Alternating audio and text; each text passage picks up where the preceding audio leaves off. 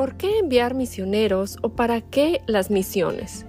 En el episodio de hoy veremos el mandato de un Dios que envía. Servimos a un Dios que vino a buscar y a enviar. Veremos cinco expresiones diferentes de la Gran Comisión. ¿Estás lista? Acompáñame.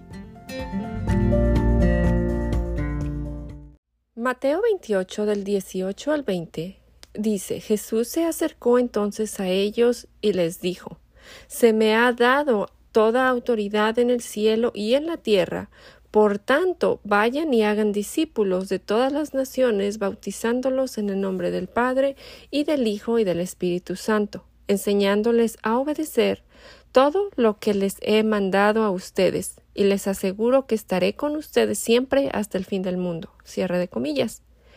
El que tiene la autoridad nos dice lo que hemos de hacer. Es decir, mientras van, hagan discípulos de todos los grupos de personas en el mundo. Tráiganlos a mí y bautícenlos en el nombre del Padre, el Hijo y el Espíritu, y continúen enseñando, porque su labor no termina cuando se convierten se, se conviertan en creyentes. Sigan enseñándoles lo que yo les mandé y Él nos dice que Él está con nosotros mientras vamos hasta el fin del mundo. Marcos 16:15 nos dice, eh, voy a citar, les dijo, vayan por todo el mundo y anuncien las buenas nuevas a toda criatura. Cierre de comillas. Observa la repetición del mensaje en este versículo. El mensaje es el mismo, como, como enviados a proclamar el Evangelio, las buenas nuevas. Ahora Lucas 24 del 45 al 49. Y dice, entonces les abrió el entendimiento para que comprendieran las escrituras. Esto es lo que está escrito, les explicó, que el Cristo padecerá y resucitará al tercer día, y en su nombre se predicará el arrepentimiento y el perdón de pecados a todas las naciones, comenzando por Jerusalén. Ustedes son testigos de estas cosas. Ahora voy a enviarles lo que ha prometido mi Padre. Pero ustedes quédense en la ciudad hasta que sean revestidos del poder de lo alto. Cierra de comillas. Jesús estaba hablando a algunos de sus discípulos y observa el mensaje de predicar el arrepentimiento y el perdón de pecados a todas las naciones, y les dice que lo harían en el poder de Dios. Ahora vayamos a Juan 20, 21 y 22. Suena un poco diferente, pero las implicaciones son las mismas. Y dice, la paz sea con ustedes, repitió Jesús. Como el Padre me envió a mí, así yo los envío a ustedes. Acto seguido, sopló sobre ellos y les dijo, reciban el Espíritu Santo. Cierra de comillas. Jesús les estaba hablando que son enviados, les estaba diciendo que los estaba enviando y que los ah, enviaba a ser eh, lo que les enviaba a hacer lo harían en el poder del Espíritu Santo. Vayamos ahora a Hechos 1.8. Justo antes de que Jesús ascendiera al Padre nuevamente, sus discípulos preguntaron que cuándo se reuniría, eh, se, perdón, se restauraría el reino de Israel. Y Jesús les dijo que no se preocuparan por esas cosas. Y ahora cito Hechos 1, versículo 8. Pero recibirán poder cuando el Espíritu venga sobre ustedes y serán mis testigos en Jerusalén, en toda Judea y Samaria, y hasta los confines de la tierra. Cierra de comillas. Ahí vemos el llamado. El mandato de Jesús es muy claro. La palabra resuena varias veces a lo largo del Nuevo Testamento, por lo que debemos escuchar el mandato de un Dios que envía.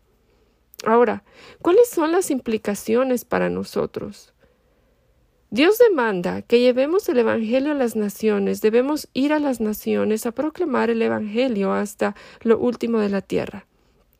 Ahora hay personas que son eh, específicamente, tienen ese, ese mandato de eh, literalmente, físicamente ir a otras naciones. Aunque todos tenemos el mandato de hacerlo, quizá para mí el ir a las naciones significa cruzar la calle, a, que, a, cruzar la calle a, mi casa y hablar con el vecino, pero sí hay, hablando específicamente en el tema de las misiones, quienes van a hacer esta, esta este, este encargo de ser enviados literalmente a las naciones.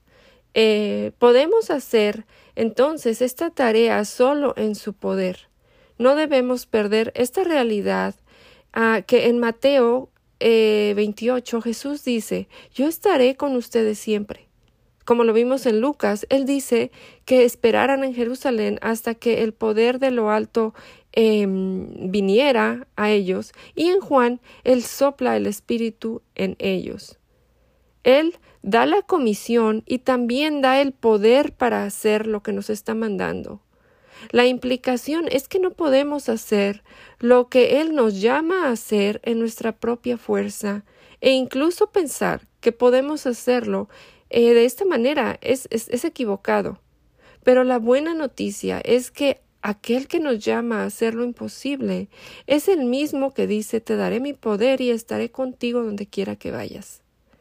Realmente necesitamos aferrarnos a esta promesa. Hay personas que llevan de corazón este mandato y sacrifican de buena gana y con alegría una vida cómoda para ir y hacer discípulos. ¿Cómo lo hacen si no es en el poder del Espíritu Santo? Este es el mandato de un Dios que envía. Como vimos en Mateo 28, vimos que debemos ir a todos los pueblos del mundo, en Hechos 1 les dice a sus discípulos que serán sus testigos en Judea, eh, Samaria y hasta lo último de la tierra. Hay un enfoque tanto en el grupo de personas como en, un enfoque geográfico. El punto es que debemos cubrir el mundo con la gloria del mensaje de Dios. Debemos llevar fiel y obedientemente el Evangelio a las naciones. Ahora veamos a Apocalipsis 7, eh, versículos 9 y 10. Leemos Después de esto miré y vi una gran multitud que nadie podía contar, de todas las naciones, tribus, tribus, pueblos y lenguas, de pie delante del trono y delante del Cordero, vestidos con vestiduras blancas y con palmas en las manos, clamaban a gran voz La salvación pertenece a nuestro Dios que está sentado en el trono y al Cordero. Cierre de comillas. Aquí vemos a Dios llevando su plan a una consumación, cumpliendo su plan. Gente de toda nación, de toda tribu, de toda lengua, adorando a Dios. Este es el glorioso cumplimiento del plan de Dios. Vemos en la historia de redención la creación, luego entró el pecado por Adán y Eva, a lo que se le llama la caída. Pero inmediatamente en su gracia vemos su plan de redención. E, entonces ahora esperamos la restauración de todas las cosas. Él lo reúne todo. Como le dijo a Abraham, a través de ti bendeciré a todas las naciones, apuntando al Cordero de Dios, al Hijo de Dios. Y estas palabras deben motivarnos para las misiones. Necesitan esto, esto da sentido a nuestra vida hoy. Necesitamos estar pensando en las cosas de valor eterno.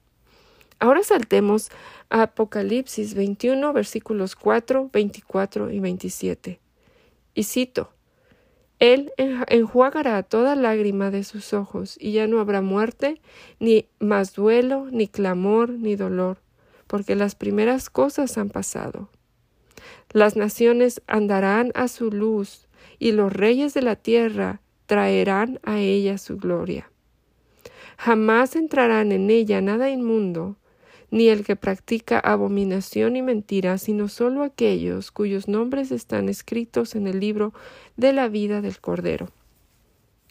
Ahí tenemos la imagen de las naciones. Dios cumplirá su plan. Por eso podemos ir y tener esperanza. Las naciones se regocijarán. Qué promesas, amigas. El privilegio de formar parte. Es asombroso porque todos somos pecadores perdidos aparte de la gracia de Dios. E incluso como pecadores redimidos todavía luchamos y hacemos lo que no debemos y o no hacemos lo que lo que debemos y sin embargo él elige usarnos. Somos portadores de luz, somos el pueblo con la tarea de llevar el evangelio a todas las naciones. Qué increíble privilegio. Espero que tu teología te lleve a descubrir dónde encajas en este maravilloso plan de redención. Oro para que tu corazón se mueva a lo que sea que el Señor quiere que hagas. ¿Has considerado cómo podría desarrollarse este mandato de ir y hacer discípulos de, todas las naciones en tu propia vida? ¿Has pensado en cómo Dios puede usarte en esta área de llevar el Evangelio donde el Evangelio no ha sido llevado? ¿Has considerado la posibilidad de que Dios puede cambiar tus planes? ¿De llevar tus metas a una dirección diferente? ¿Estás escuchando el mensaje de Dios, de un Dios que envía, de un Dios que vino a buscarnos, de un Dios que murió por nosotros, de un Dios que envía y que demanda a sus hijos que seamos partes de, parte de su plan? Repito, qué gran privilegio. Hasta la próxima semana, si Dios permite. Gracia y paz.